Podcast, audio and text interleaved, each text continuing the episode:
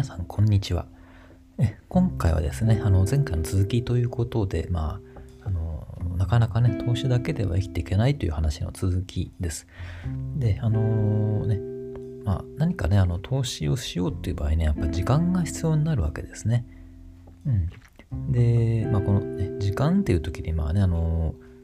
ー、そうですね、あの、まあ、ね、短期のものになればなるほどね、まあちょっと、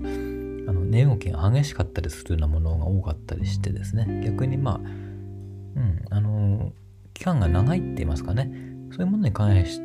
ての方がですね、まあ、結構その、ね、値動きはあるんだけども、まあね、あ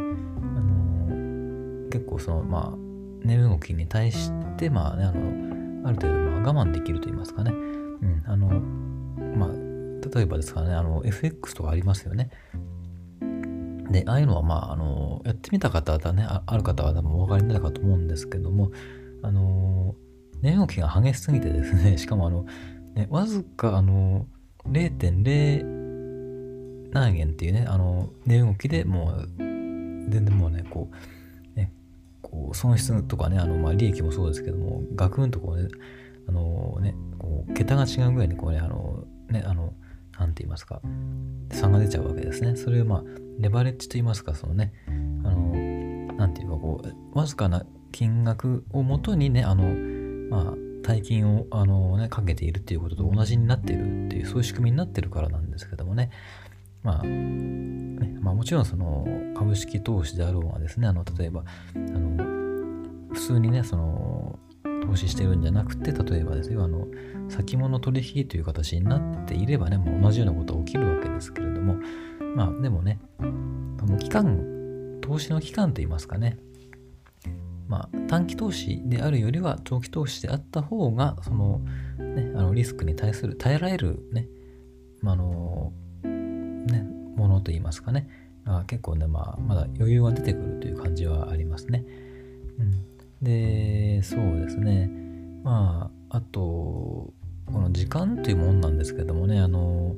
ある程度やっぱりこれね、あの、ね、あの、なんて言ったらいいんですかね、あの、これなんで金利が発生するかってことにもね、あの、関わってくるんかなと思うわけですね。で、それはどういうことかというと、まあ、今、目の前にあるお金と、あまあ、例えばあるとしますね。で、それはまあね、将来の時点から考えると、同じ価値とは限らないわけですね。今1万円持ってたとしても1年後に1万円かっていうと多分ね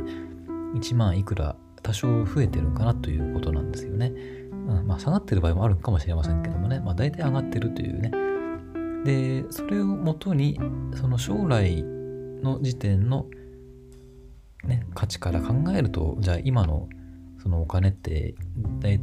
たい何パーセント引きと言いますかね、ぐらいなんかなっていうふうにあの考えるわけですね。まあ、これが元になって、まあ、金利というものをね、まあ、まあ、発生するというような形になりますね。うん。で、例えばだからね、誰かからまあお金を借りたっていう場合に、その貸してる側からすれば、その貸した額と同じお金を、ね、自分で持ってれば、将来ね、あの、その、例えばじゃあ1年後だ、1年後には儲けが出てるわけなんですよね。その儲けた部分をわざわざ儲けた分になるはずのお金を人に貸してるわけだから、まあ、本来儲かった分をね、返してよ、あの、くださいねっていうね、ことなんですよね。まあ、それがまあ、そういうことあの考え方があるということなんですけども、ね、うん、やっぱりこの時間っていうものはやっぱね、あのね、時間と価値っていうのはやっぱね、関わりがあるもんなんですね。で、そうですね、まあ、投資をなんかしようっていう時にね、でもね、あの、時間にも限りがあるわけですし、あとね、お金にも限りがあるわけですね。まあ、あの時間に限りがあるっていうのは、まあ、人間せいぜい生きても100歳か120歳まで生きる人もいますけどもね、大体それぐらいが限度ですね。うん。で、ずっとそんなね、時間が何百年もね、あの、一人の人間にあるわけじゃないんですよね。あとね、あの、お金もね、やっぱり、あの元手がそんなにあるかっていうと、ねまあ、もちろんね、あの、生まれながらに持ってるって人もいますけども、あの、大体はでもね、そんなに、うん、普通の人ならばね、あの、なんだろう、そんな、なんだろう、使い切れないほどお金持ってるってわけじゃないですよね。で、まあ、限度があるわけです。だからやっぱり、あのここでね、あの、手持ちのものをじゃ最大限に生かすとなると、やっぱりあのどういうところにどれだけね、あの投入するかとかですね、そういう効率が大事になってくるわけですね。うん。で、ものによってはね、まあ1年先に、まあじゃあ5%利益が出ますっていうものもあれば、ね、もっと長いスパンでね、10年って時にね、10年間それで投資していると、何倍にもなりますっていうものってなんか中にはあるわけですね。うん。で、これもやっぱりあのね、投資する、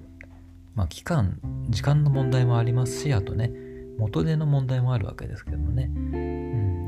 ん。で、じゃそういう視点で見たときにね、あの、どこにどれだけね、どうやればいいんだろうかっていうことが問題になってくるわけですね。それでですね、まあ、あのー、これ有名な話なんですけどもね、あの元サッカー日本代表選手の中田英寿さんって、まあ、あのね、おりますけどもね、そのあの中田さんはですね、あの高校生の時にですね、まあ、プロサッカーのあの、ね、チームからまあ誘いを受けてたわけですね。プロにならないかとですね。ただその時点で、あの、大学に行くこともまあ考えていたようですね。で、まあ、中田さん、あの、サッカーの腕前もさることながら、勉強の方もとてもできた方みたいでしてね。で、まあ、で、じゃあどっちに行こうかなと思ったと考えてたわけですね。どっちに行こうかと考えたんだけども、結局まあ、学問ではなく、サッカー選手になることを選んだというわけですね。で、その理由なんですけども、まあどうやらですね、プロサッカー選手になった方が、障害賃金って言いますかね、もらえるお金が多くなるだろうという計算、まあ計算したんでしょうね。で、そういう、まあそういう結果になったから、まあ、プロサッカー選手になると決めたようです。うん。これもね、まあよく考えてみれば、やっぱりね、あの、自分が持ってる能力といいますかね、ま自分が持ってるものをどうやれば一番活かせるだろうかと、そういうことを考えた結果だと思うわけですね。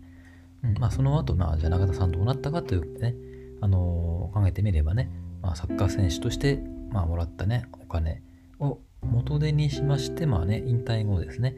まあ、引退前からですね、まあ、勉強をかなりしていて、それで、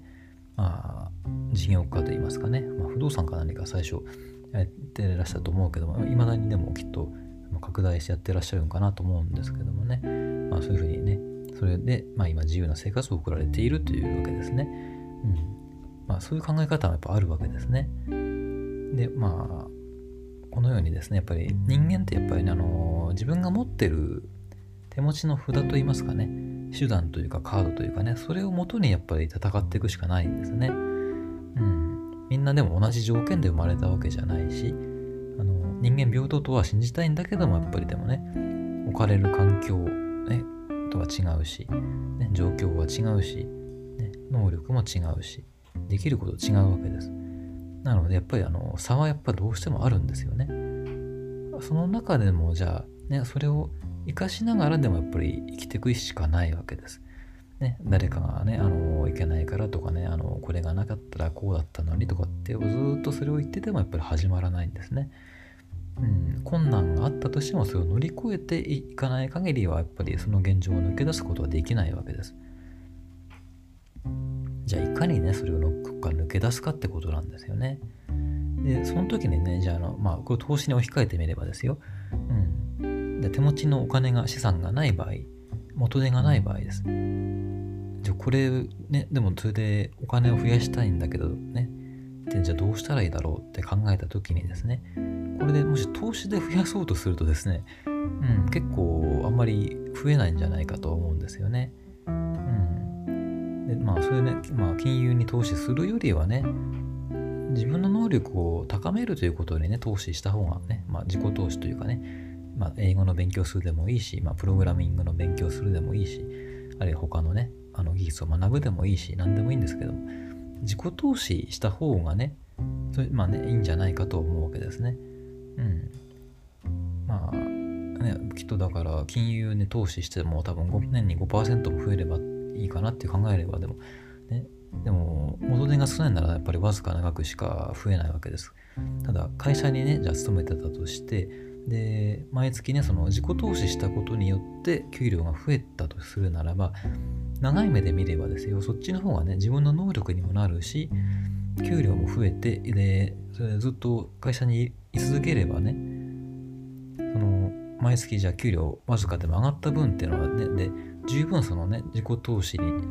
に使った分の金額が回収できるわけですし、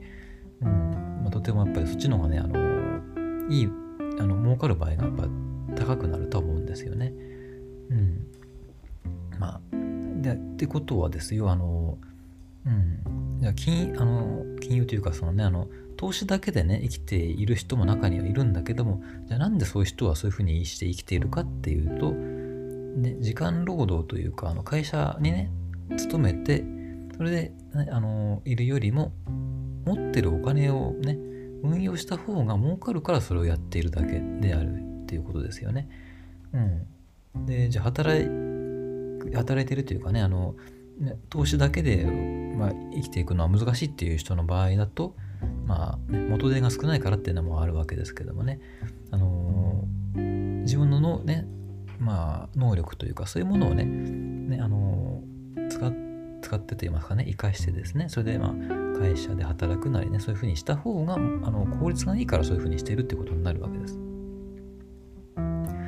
まあ、これだけの違いでしかないということではあるとは思うんですよね。うん。ですからね、まあ、ね、ただ、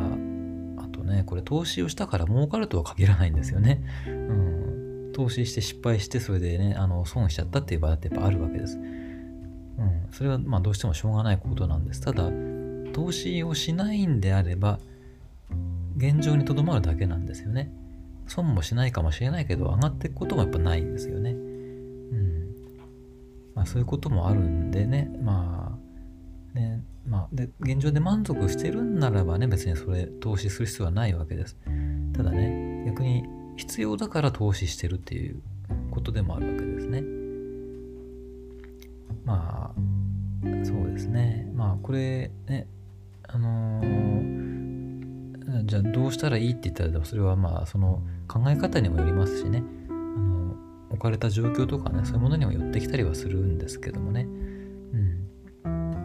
ただ、あの資産が結構ね、あの、ある程度ないと、投資だけではなかなか生きていくのは難しいということではあります。で、その時にやっぱり鍵になるのはね。ま、効率と言いますかね。うん。で、まあ、じゃあそれね、あの、どうやって手持ちのね、限りがやっぱ何でもありますからね、その限りがあるものの中で、を最大限に生かすにはどのようにしたらいいかということを考えたときに、うん、